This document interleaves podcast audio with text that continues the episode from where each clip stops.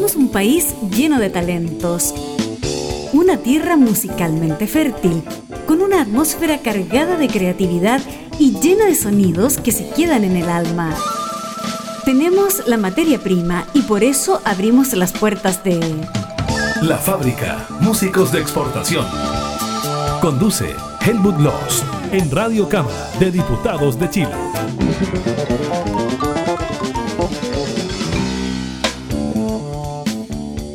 Bienvenida a toda la gente que sigue la fábrica, músicos, agentes culturales, gente de difusión, sencillamente fans, por supuesto, seguidores del programa.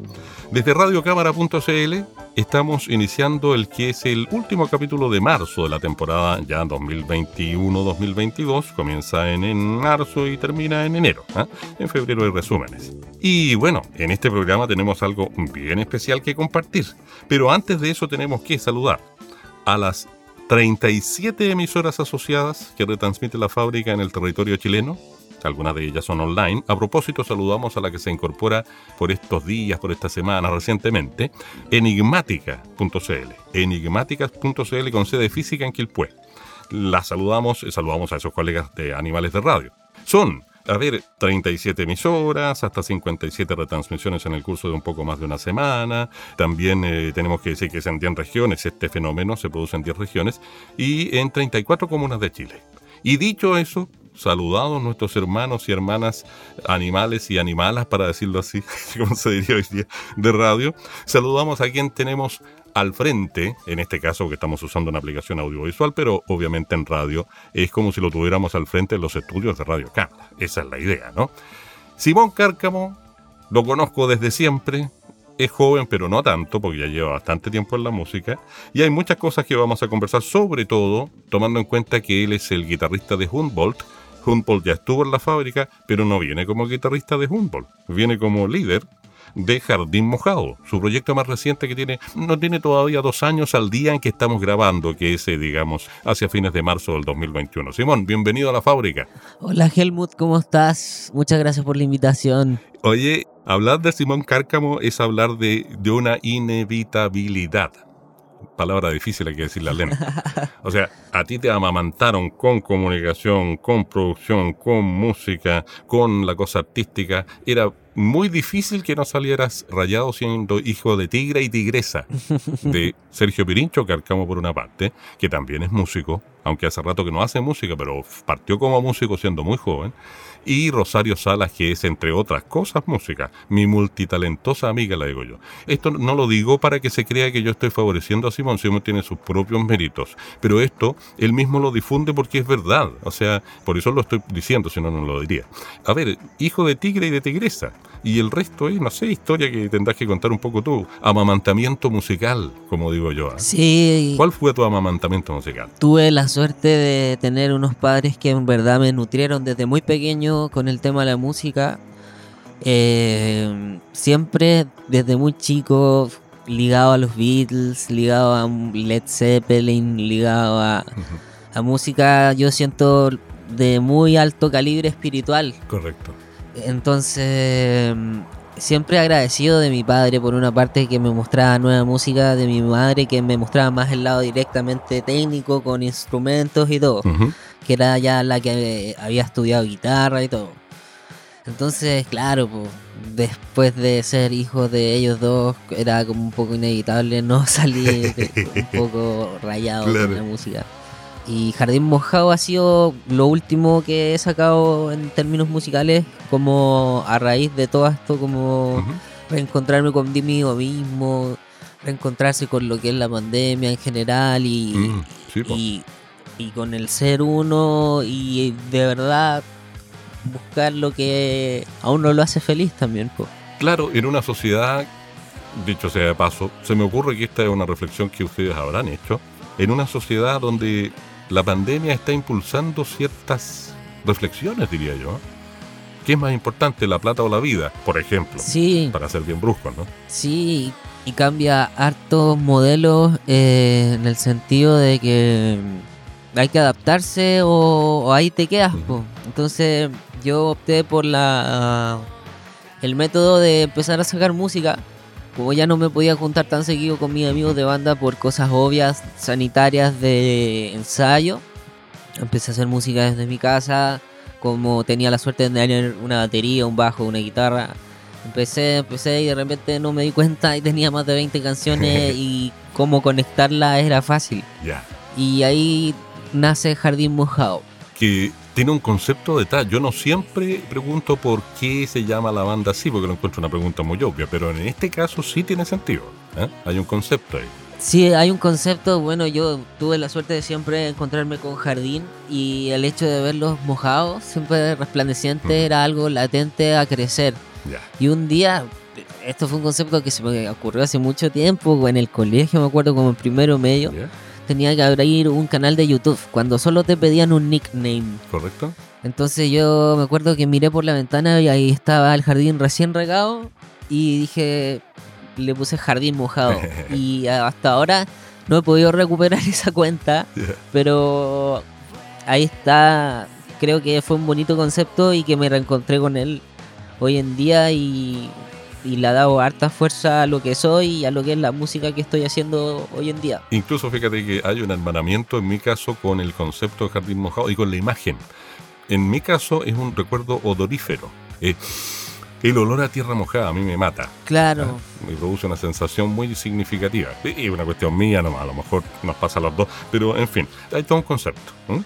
Sí, el olor a tierra mojada, algo que está latente a crecer, ver todos los días cómo Sí. avanza y crece más, cada día más grande. Es como algo muy lindo y ligado también a la paciencia, a la templanza Sí. y a, la, y a lo que uno también tiene que desarrollar como tarea de ser humano que hoy en día con la pandemia más que paciencia Mm. de- debemos de tener. Sí, es verdad. Es verdad. O como dicen en Centroamérica, es verdad. Claro. Oye, hagamos lo siguiente, te propongo un ejercicio. Hablemos luego del primer track que vamos a ponerle play Ajá. y lo vas a presentar tú brevemente, por favor. Y después hablemos de, de qué está compuesto el estilo, la propuesta, el, el género, subgénero, fusión relacionado con la banda Jardín Mojado. O sea, peguémosle el primer golpe auditivo a la gente. Volver al mar es lo que va a sonar. ¿Cómo lo podríamos presentar brevemente, Simón, porfa? Perfecto. Este es el primer track del álbum Encuentros Cercanos de Jardín Mojado. Su nombre es Volver al Mar y es una, un breve refresco de rock house, diría yo, ligado a la electrónica, para que lo escuchen y den su opinión. Ya no más, pues entonces, Jardín Mojado, la banda, Encuentros Cercanos, el álbum, el primer álbum del 2021, fresquito, ¿ah? Estamos a fines de marzo difundiéndolo y está muy fresquito. Recién salido. Casi tiene olor a pan fresco, salido del horno recién. Volver al mar se llama el primer track que vamos a revisar con ustedes aquí en la fábrica.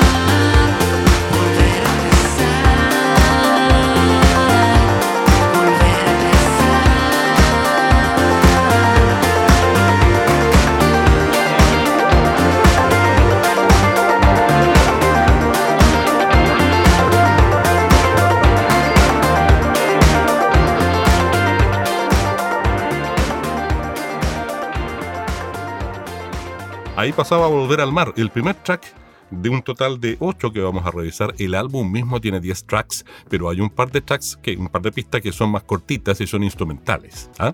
Y aquí, a propósito de lo último que dije, ese par de eh, pistas instrumentales, ¿recuerdan lo de neopsicodelia o de psicodelia que tiene la propuesta? Pero tiene otras cosas más, es una fusión bien amplia.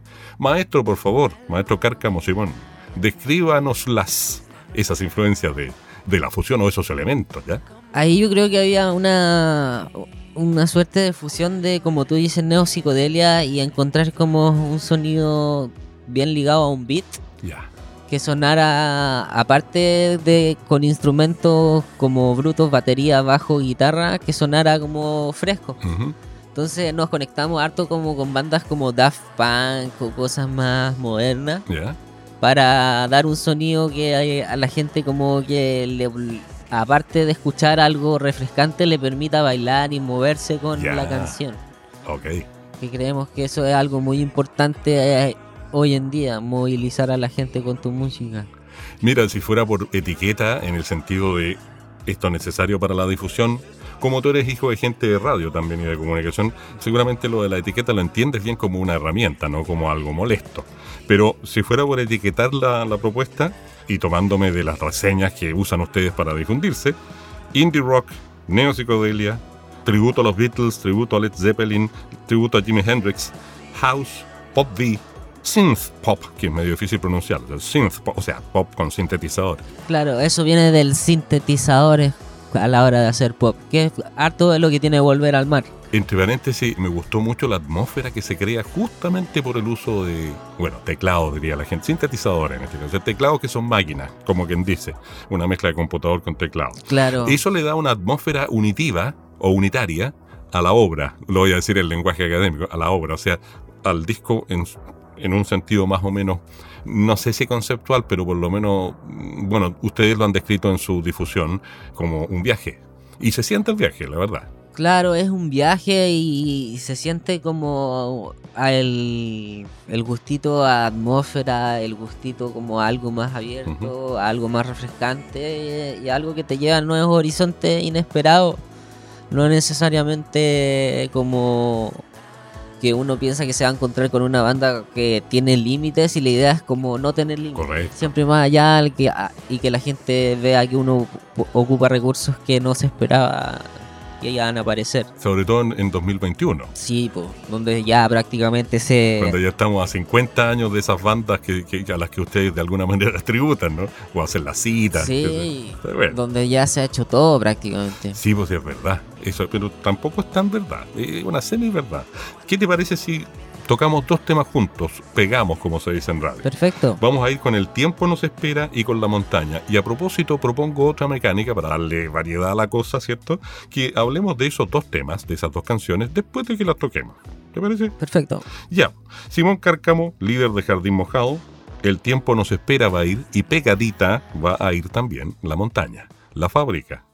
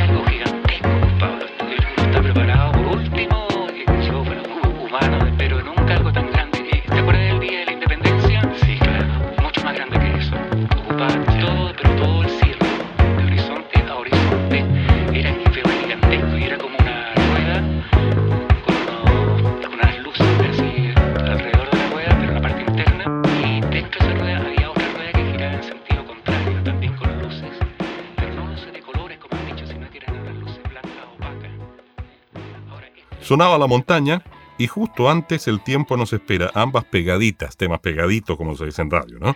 Estamos con el líder de Jardín Mojado, Simón Cárcamo, su primer álbum como banda, él ya es guitarrista de Humboldt hace un buen rato. Encuentro Cercano se llama el álbum, es del 2021, está fresquito.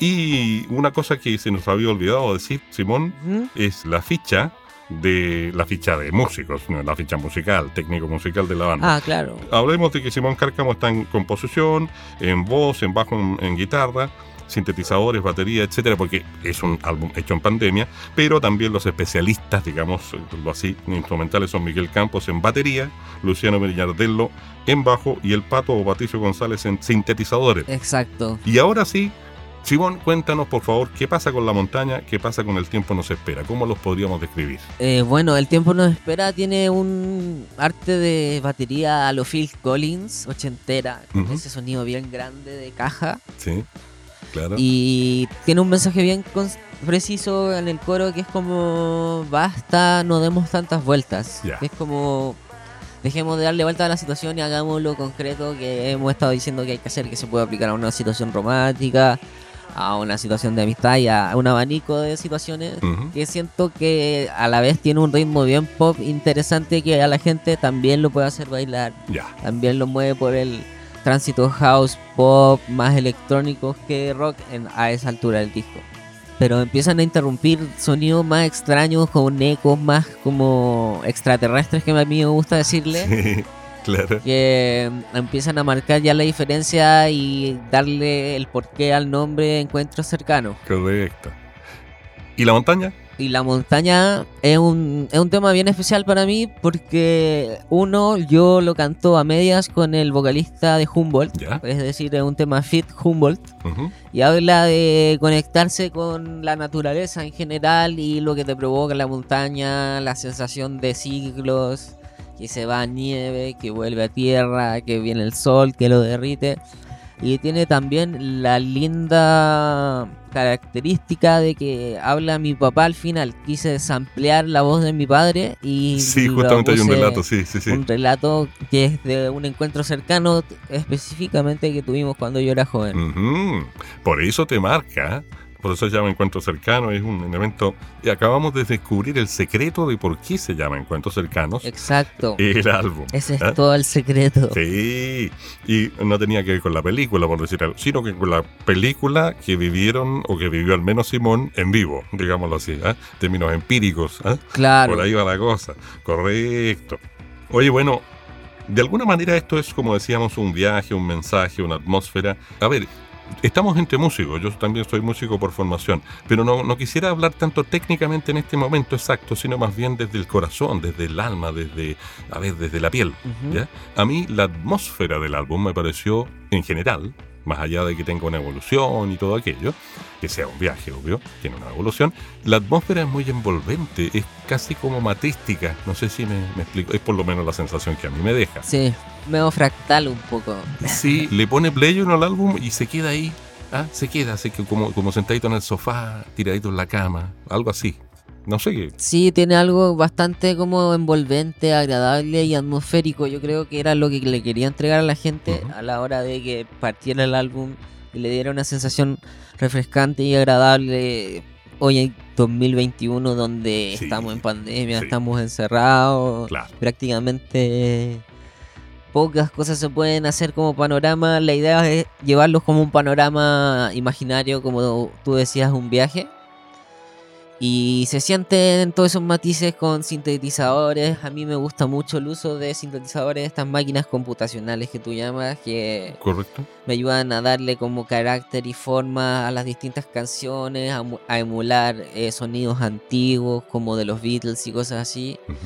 Entonces, todos esos son los elementos que le van dando como forma y identidad a la banda de Jardín Mojado.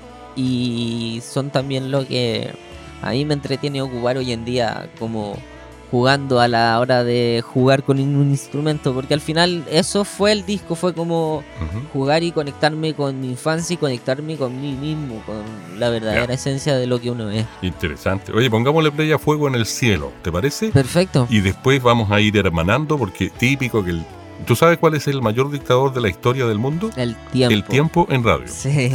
en radio en particular. Vamos con Fuego en el Cielo y después seguimos conversando con el líder de Jardín Mojado, banda que tiene menos de dos años de vida, pero él, eh, Simón Cárcamo, su líder, justamente es el guitarrista de Humboldt hace más tiempo que eso, sin duda. Y el álbum primero de Jardín Mojado en el Tiempo se llama Encuentros Cercanos del 2021, o sea, fresquito, salido del horno recién. Fuego en el Cielo, ahí va.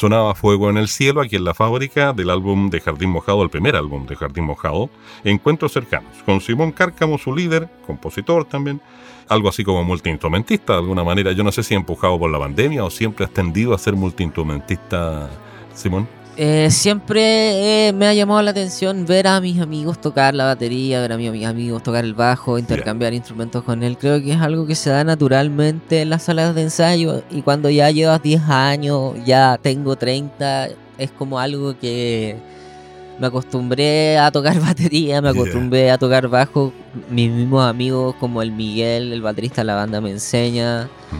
Así que todo ha sido como muy natural y lo que no he podido tocar siempre he llamado a estos amigos que son como los que me enseñan para poder integrarlo a el proyecto. Correcto, claro. O sea, es una especie de banda de compositor multiinstrumentista o con tendencias multiinstrumentales más especialistas. ¿ah? O sea, Claro. el guitarrista, el bajista, el baterista, los que tocan 24/7 ese, ese instrumento.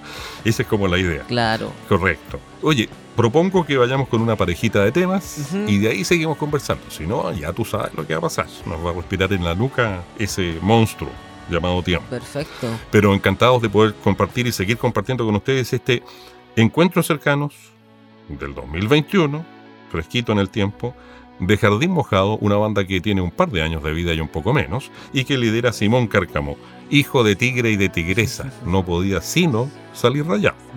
Y después comentamos a la vuelta, Simón, los dos temas que vienen. Vuelo, que es muy interesante, y Regreso a Taijeta, que es más larguito. Ahí van.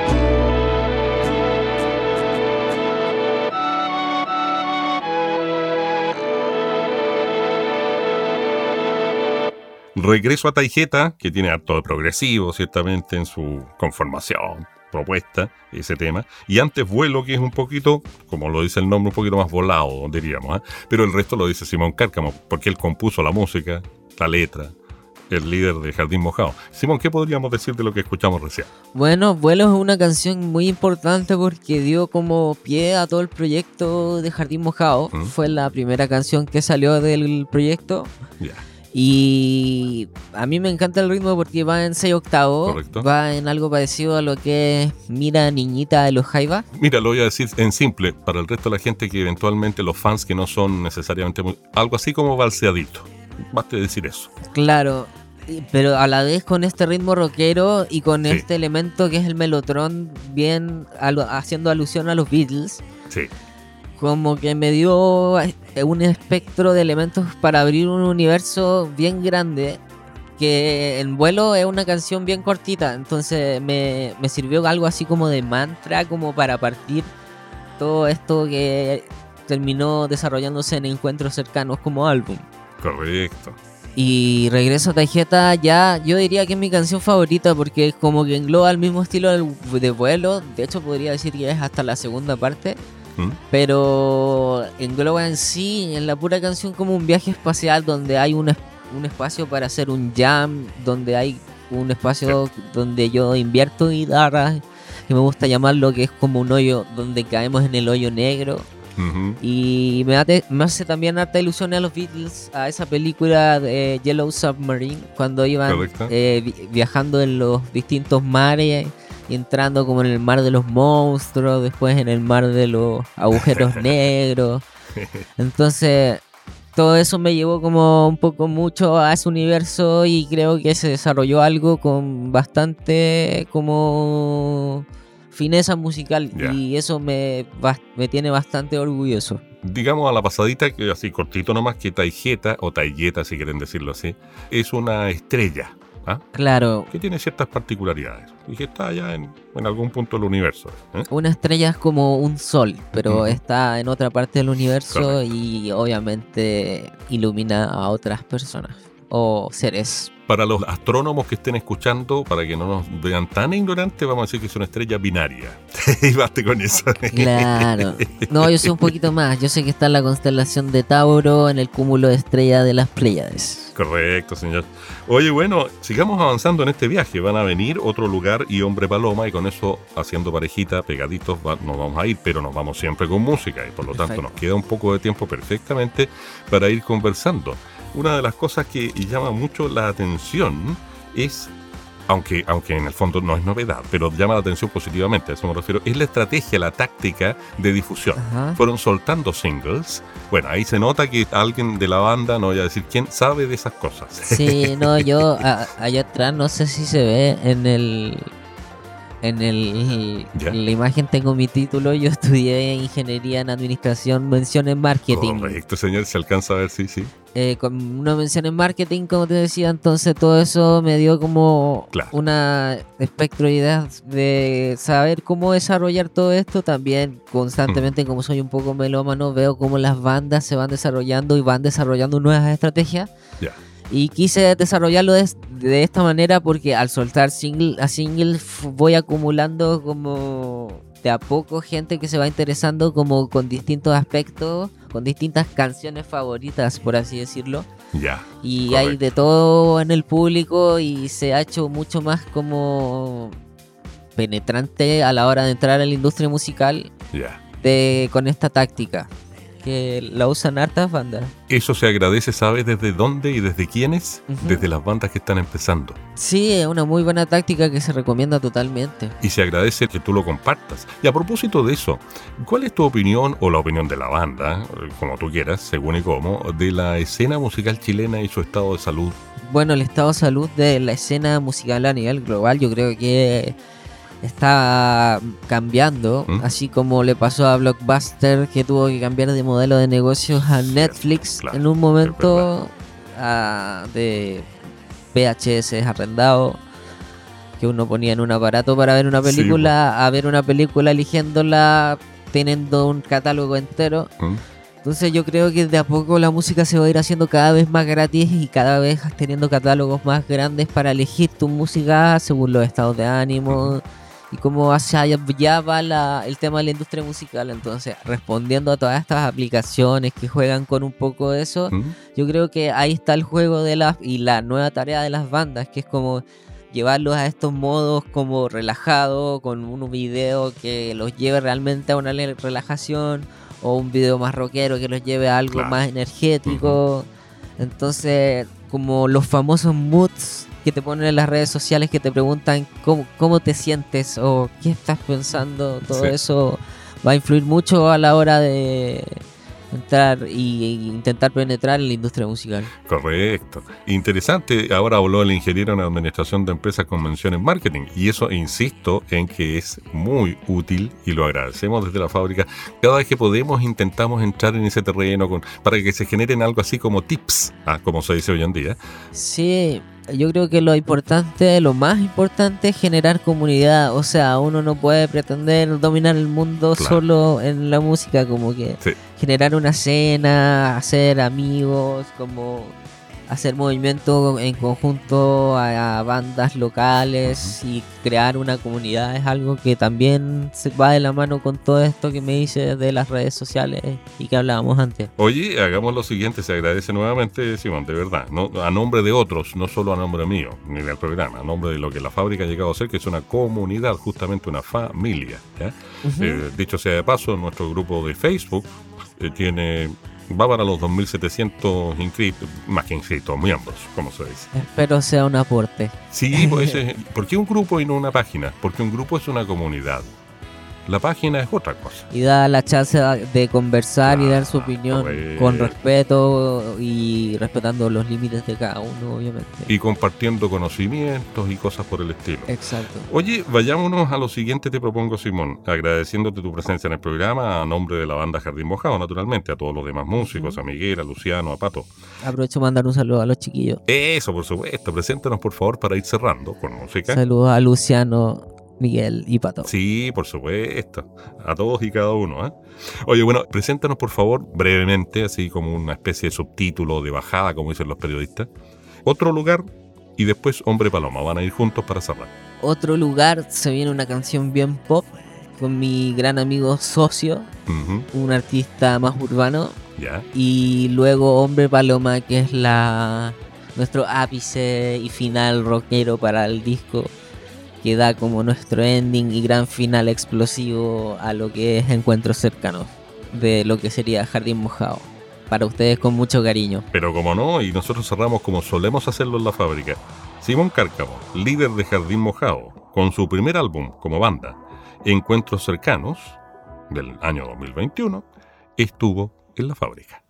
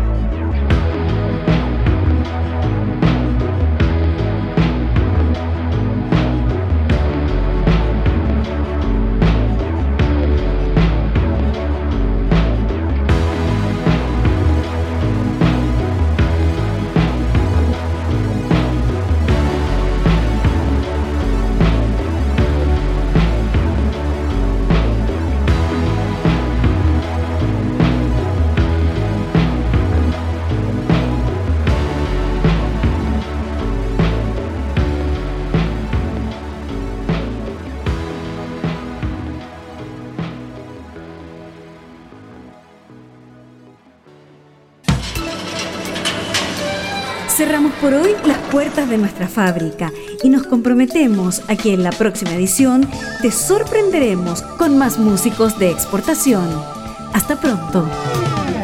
Esta es una producción de la radio de la Cámara de Diputados de Chile.